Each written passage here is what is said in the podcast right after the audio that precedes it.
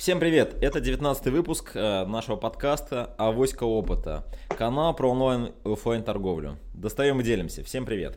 И сегодня тема, которую мы обсуждаем, это продажи мебели. То есть рассмотрим именно этот сегмент бизнеса, как именно выстраивать правильно торговлю в онлайне, в офлайне. В общем-то, первое слово я хочу предоставить Екатерине. Екатерина, привет. Расскажи вот по этой теме, что ты думаешь вообще? Привет, Камиль, привет, э, Наталья, привет, дорогие наши слушатели. Да, у меня на самом деле очень большой вопрос к э, магазинам мебели, особенно если эти магазины мебели не принадлежат э, производителям данной мебели. А, начну с небольшой истории. Года два назад у меня защищала студентка на моей мастерской стратегии бизнеса. И у нее был онлайн-магазин мебели – и был у нее офлайн магазин детской мебели, не очень большой на самом деле, но тем не менее, в общем-то, с достаточно большой арендой, потому что, как вы понимаете, выставка мебели стоит достаточно дорого. Да, она занимает достаточно большое место. А, она у меня училась э, на протяжении года, и за две недели до диплома решила закрыть свой офлайн-магазин. Для нее ей, далось это очень тяжело. Я помню, как она переживала, и даже у нее, конечно, к ней были вопросы э, у комиссии, почему же она это сделала. Она объяснила, что я посмотрела и поняла, что, в общем-то, затраты на этот офлайн-магазин, во-первых, не окупаются, да, во-вторых, а, в общем-то, этот офлайн-магазин, с моей точки зрения, абсолютно бессмысленный, потому что я не продаю а, уникальный товар, а, эту детскую мебель можно найти у моих конкурентов, она также есть на выставке. Я лучше сосредоточусь на онлайн-бизнесе, я сосредоточусь на том, чтобы делать крутые продукты конкурентные, чтобы грамотно организовать сайт, отслеживать э, цикл жителей и покупателей, вот, а не выкидывать деньги на то, что, в общем-то, совершенно непонятно, зачем нужно. На самом деле я с ней полностью согласна. И когда вот я смотрю на рынок мебели, я не понимаю, кому, кроме производителей, может быть выгодна вот эта вот история. Нет, ну понятно, что кроме производителей могут быть эксклюзивные продавцы мебели, да, которые продают эксклюзивный товар. Но когда у вас есть продукт такой же, как в соседнем торговом центре, ну, наверное, действительно проще сфокусироваться на онлайн-торговле и не держать все эти вот. В общем-то, вот такой как бы вопрос, который я адресую дальнейшим коллегам, а сейчас я хочу рассказать о хорошем опыте. Да? А, вот есть такой магазин. И, собственно говоря, Икея, она успешна во всем мире, в том числе в России. И у Икеи достаточно интересная бизнес-модель. Ну, во-первых, Икея – это не магазин мебели, это прежде всего девелопер. Да, это компания, которая создает огромные торговые молы. А, естественно, как бы у нее есть преимущество в данном случае по арендной ставке – это компания, которая зарабатывает, которая тоже продает исключительно эксклюзивную свою собственную мебель. Эта мебель дешевая и помогает ей в том числе экономить ее способ продажи. Они продают ее в разобранном виде, да, что, собственно говоря, тоже достаточно хорошая экономия при производстве мебели, поскольку труд, он всегда не дешевый. Да. В России у нас, в принципе, труд не дешевый. Во-вторых, э, компания IKEA делает свои деньги не на мебели. Компания IKEA делает свои деньги на сопутствующих товарах. Да, основная прибыль она получает, торгуя подушками, пододеяльниками, лампочками, рамками для картинок, посудой и всем, там, цветами и всем тем, что мы видим у них на первом этаже. Да? Ну и в-третьих, на самом деле, IKEA достаточно, а, скажем так, продвинутый да, ритейлер, помимо того, что они продают очень современную мебель. Я, я, я вот я архитектор, и скажу, что у меня, наверное, половина мебели в квартире – это Икея, и половина – это хорошие, дорогие европейские марки. Прекрасно сочетаются, при этом они достаточно долго служат, то есть есть некоторые вещи, которые я выкидываю сразу, да, я больше не покупаю такую продукцию Икея. Есть вещи, которые служат годами, и вот с момента переезда я еще не меняла ни разу. То есть, в принципе, э, невысокая цена, хороший дизайн, достаточно хорошее качество в некоторых продуктах, делают их очень интересным производителем. Мебель Икеи, кроме как в Икее, купить нигде нельзя. Выставки э, готовых гостин, там, не знаю, кухонь, спален, то есть то, как они презентуют свой товар, оно действительно очень здорово, да, людям это нравится, у них действительно очень хороший вкус с точки зрения дизайна. И они помогают людям красиво обустроить свои квартиры, и при этом они имеют достаточно низкую арендную ставку, потому что они сами по себе девелоперы, они себе могут а, и владеют этой недвижимостью и могут себе обеспечить хорошие арендные ставки. А, Еще немножко об Икее. Икея а, в Швеции запустила первый экспериментальный мебельный секонд-хенд. Вот буквально в этом месяце. На самом деле, опять же, даже можно посмотреть, как она сделала. Она сделала это в торговом центре Ретюна, который, в общем-то, уже до этого, как там появился Икея, занимался секонд-хендом. Он уже был специализированным а, магазином, который а, продает мебель такого уровня. А магазин пока открыли как на 6 месяцев, и к нему внимательно присматривается менеджмент и остальной персонал соседнего магазина из Икеи, вот, где продают обычно новые товары. Но на самом деле, как бы вот Ретюна – это первый ресайкл мол в Европе. Здесь продают и БУ, и переработанные товары, товары. Но еще плюс ко всему IKEA хочет провести при помощи такого магазина масштабное исследование покупателей, чтобы выяснить, почему как раз вот некоторые товары быстро теряют товарный вид в процессе эксплуатации, их приходится выкидывать. Ну вот у меня, например, это был вот я фактически не прослужила даже там, не знаю, полугода. Их табуретки, очень дешевые табуретки, я их а, оттюнила, я их очень красиво покрасила. Они очень хорошо подходили к моей квартире, но, к сожалению, качество их было настолько плохое, что вот даже полгода они не прослужили, я всех выкинула. Вот, то есть, в принципе, они хотят посмотреть, что же происходит с людьми, почему они вот эти вот товары э, выкидывают, почему они их не перерабатывают, не ремонтируют и, соответственно, посмотреть их мотивацию отношений покупателей. То есть фактически такой экспериментальный магазин, который, может быть, в скором времени появится, в том числе и у нас. Ну, посмотрим, что будет. На этом я, пожалуй, закончу выступление, да, передам слово коллегам. И у меня вот вопрос, вы что думаете? Вообще, насколько рентабельно а, иметь магазин мебели, если ты не эксклюзивный продавец, да?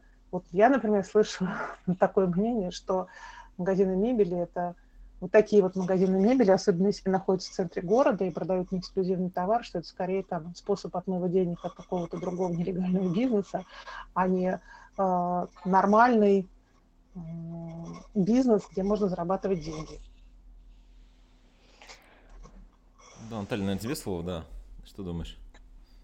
Всем привет. Ну, я отвечу, наверное, Екатерине. Да, мне, честно говоря, трудно судить, насколько там тот или иной бизнес может являться просто ширмой для, условно говоря, покрывания там нелегальных историй, да. Я все-таки сосредоточусь, наверное, на том, что я знаю, как консультант из своей практики, из того, что я там увидела по миру, когда мы готовились к этому эфиру, да. А, из своего опыта я могу сказать, что даже в относительно небольших городах а, магазины мебели и даже мебельные сети небольшие, где там 2-3 магазина, например, на город до полумиллиона, миллиона жителей, вполне себе успешно могут существовать, существовать только в офлайне, продавать мебель, быть э, сконцентрированы в этом бизнесе и вполне себе на этом зарабатывать деньги. Безусловно, трудно сравнивать ставки на аренду, например, в Москве и в небольшом городе. Безусловно, в базовой стоимости мебели удаленность от фабрики производителя и, соответственно, плечо логистики тоже очень сильно влияет. Но по своему опыту и практике скажу, что, на мой взгляд, успешность магазина мебели зависит, во-первых, безусловно, от стратегии, от бренда самого магазина, о чем мы уже, мне кажется, там 100 тысяч раз проговорили в наших эфирах, да, и, конечно, зависит от подготовки продавцов. И вот эта самая подготовка продавцов очень часто действительно камень преткновения для многих операторов ритейла. Да? И при продаже дорогих товаров – Сюда относятся, например, автомобили, сюда относятся мебель хорошего качества или мебель, которая должна служить долго. Да? Безусловно, она требует своего искусства. Из общих рекомендаций могу сказать одну вещь. А, многие мебельные магазины теряют своего клиента при простой ошибке продавца. А, многие продавцы стараются сразу подойти к клиенту, как только он зашел в магазин. И при продаже дорогих товаров этого делать нельзя. Нужно дать человеку время в магазине побыть. Да? Как только ваш а, потенциальный покупатель коснется абсолютно любого объекта, попробует что-то взять в руки или там, допустим, попробует э, каким-то образом погладить стол, да, или там потрогать обивку дивана, это тот самый момент, когда у продавца есть э, ограниченный промежуток времени для того, чтобы подойти, установить э, контакт глазами и предложить свою помощь в различных формах. Дальше можно заниматься всякого разного рода нюансами. Существует огромное количество тренингов по продажам, которые работают с такого сорта продажами, да, и которые действительно неплохо помогают. Вот. Но если, например, мою точку зрения рассмотреть как некого визионера, я бы сказала, что на мебельном рынке существует своего рода тренды. Да? Вот Екатерина коснулась примера своей студентки, того, что имея два магазина в онлайне и в офлайне, человек предпочел развивать бизнес в онлайне, да, в конкретной ситуации торгует детской мебелью. И я бы сказала, что этот выбор правильный, трендовый, и он происходит повсеместно. Да? То есть если мы говорим о нишевых историях, они, как правило, действительно уходят в онлайн, потому как позволяют за счет современных сервисов доставки покрывать большую территорию, обслуживать более четкого потребителя на совершенно там различных территорий. Да, вообще бизнес ритейла из-за онлайна действительно радикально приобрел новые возможности, изменился и улучшился. То, что я посмотрела в мировой статистике, я бы сказала, что есть некий баланс да, между тем, что бренд держит э, магазины в онлайне и, безусловно, практикует доставку, и тем, что магазин все равно сохраняет точки присутствия. А Екатерина совершенно точно отметила, что среди лидеров рынка в России, международного рынка, рынка конкретных стран, потому что вкусы отличаются от страны к стране достаточно радикально, исключая Икеи со своим универсальным стандартом, да, а все равно это всегда производитель, который в том числе содержит фирменную розницу. Но есть еще и примеры производителей, которые продают мебель не только своего производства. Вот если коснуться первого, то на американском рынке существует такой долгожитель, очень устойчивый лидер этого насыщенного рынка. По сравнению с российским рынком конкуренция выше примерно в 90 раз. А, я говорю просто исходя из той статистики продаж, которая существует по странам, да, то есть безлично по отношению к производителю. Это, например, Ashley Furniture Industries. А, у них свои собственные магазины, называются они Ashley Furniture Home Store. А, и в том числе под таким же названием они существуют и в открытом рынке. Кстати, они предлагают сегодня доставку и в Российскую Федерацию. Да? Достаточно интересные, нетривиальные подходы к тому, как они себя позиционируют и продвигают. Директор по стратегии и партнерству этой сети э, несколько лет назад предложила ключевым каналом сделать продвижение через социальные сети, и акцент они поставили на качестве фотоматериала. Да. Сама э, директор по стратегии тоже, она говорит, я исторически выросла в мире фотографии, ее мама была фотографом профессиональным. Они делают очень успешные каталоги, они делают очень успешные выкладки и делают очень качественные фотоматериалы, фотографируя не конкретную единицу мебели, да, а используя подход, э, впервые продемонстрированный на мировом рынке действительно Икеей, э, они показывают решения для гостиной, для уютного уголка в саду, для того, чтобы вы могли себе организовать прекрасный закрытый маленький кабинетик на двух квадратных метрах и так далее. Да? И ко всему к этому они делают еще некие скетчи, зарисовки, когда показаны фотографии комплекса товаров, это не только мебель, это еще и аксессуары, да, и они прям пишут комментарии, как, знаете, в лукбуках для дизайнеров пишут э, комментарии разработчики, да, что вот если вы хотите добиться такого-то эффекта, поставьте, пожалуйста, в интерьер там несколько плетеных корзин. А в результате эта стратегия, именно коммуникационная маркетинговая стратегия, она добилась своего успешного результата, в первую очередь на американском рынке, потом на европейских они показали себя очень успешно. И, собственно говоря, этой стратегии сегодня следуют многие мебельные магазины и продавцы декора. Да, они показывают, каким образом создать конкретный стиль, какими штрихами внутри базового комплекта мебели, за счет каких аксессуаров добавить именно определенную стилистику, да, ее придерживаться, как работать с сезонными палитрами и каким образом, например, использовать капсульные дизайны, дизайнерские коллекции мебели, когда вы можете себе позволить в этом сезоне купить только там какую-то одну вещь. Да? Они очень качественно готовят контент, и они над ним действительно работают, и поэтому, ну, я думаю, что они удерживают лидерство в продаже. Если касаться второго типа, да, когда вы продаете то, что производите сами, прода- готовы продавать что-то, что производят другие бренды, есть очень успешный пример, это Steelcase. Это мебель не дешевая, она более высокого класса, чем средний, скажем так, минимум. Вот, они изначально позиционировали себя как продавцы э, мебели для кабинета. Потом они несколько расширили свою стратегию присутствия и стали делать мебель очень разную. Да, и делают ее по сей день. У них несколько продуктовых линеек, совершенно разная стилистика.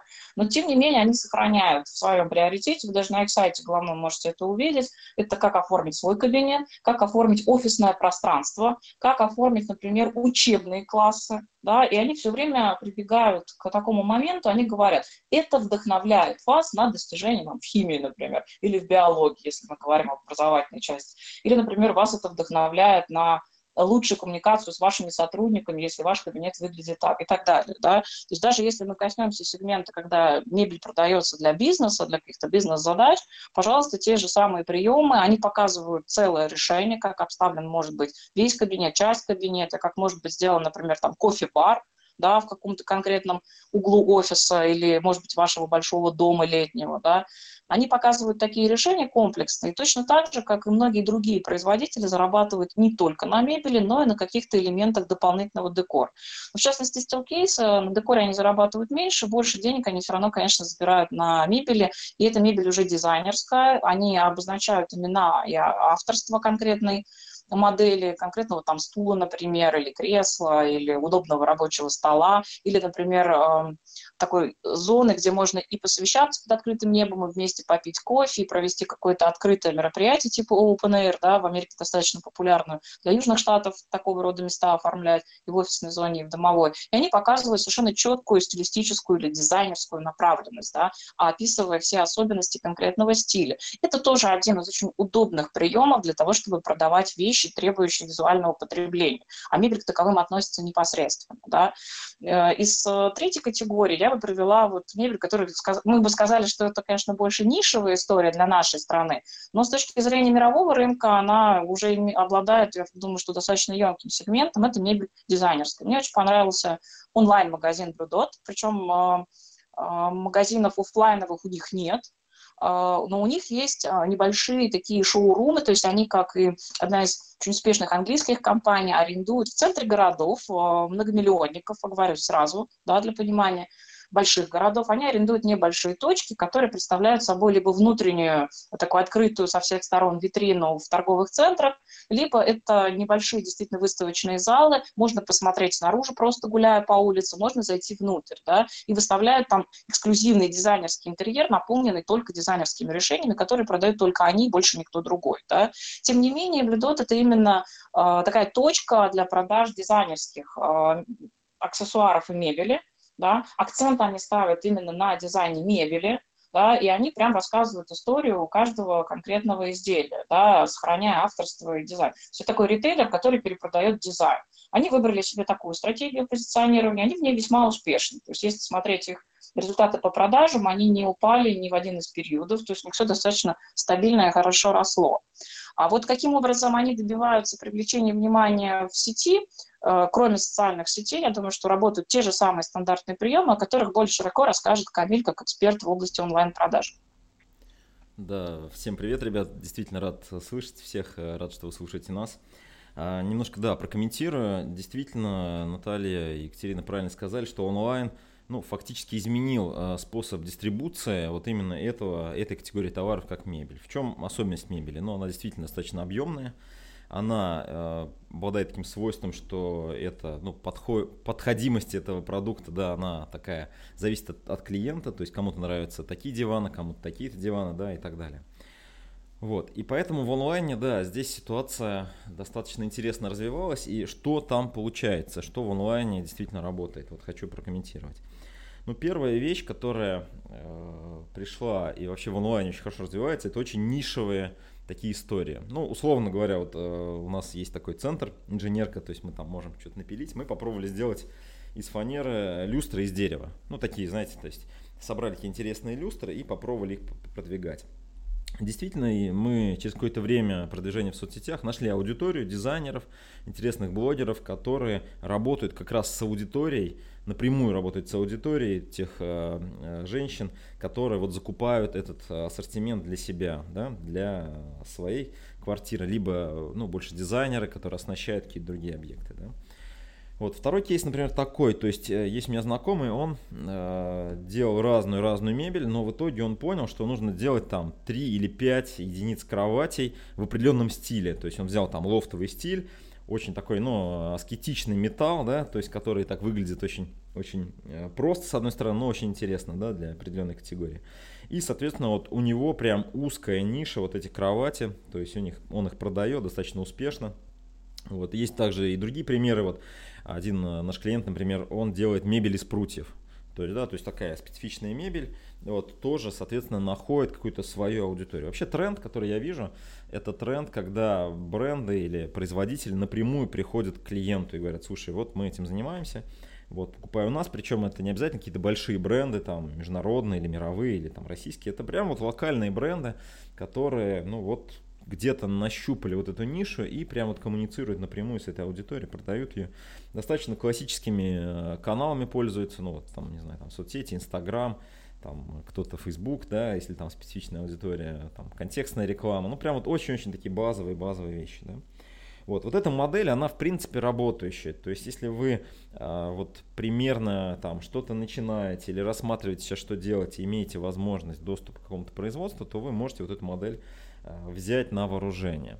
Как это может выглядеть еще? Ну, например, есть такая история, как а, ну, создание своего бренда, да, то есть, пожалуйста, то есть вы можете какую-то идею, которая у вас есть, подобрать производителя, забрендировать и продавать это ну, через все возможные каналы, которые существуют. Понятно, это интернет-магазин, ваш нишевый монобрендовый, это может быть, понятно, выгрузка на маркетплейсы, это может быть а, ну, там, реклама различная там, в мобильных, в, соци- в социальных сетях и так далее, и так далее. То есть, в принципе, здесь а, основная история, которой я хотел бы еще раз на нее обратить внимание, это история коммуникации вас, как продавца, как производителя, напрямую с клиентам, вот с этим, с этой аудиторией определенной, не со всеми, да, вот там такая история, которую любят многие, да, я и тем, и тем продавать буду, да, а вот с узкой аудиторией, которым вы можете предложить что-то очень интересное, что-то им нужное. Вот это первая модель, которая в онлайне достаточно хорошо э, работает, мы видим там интересные кейсы,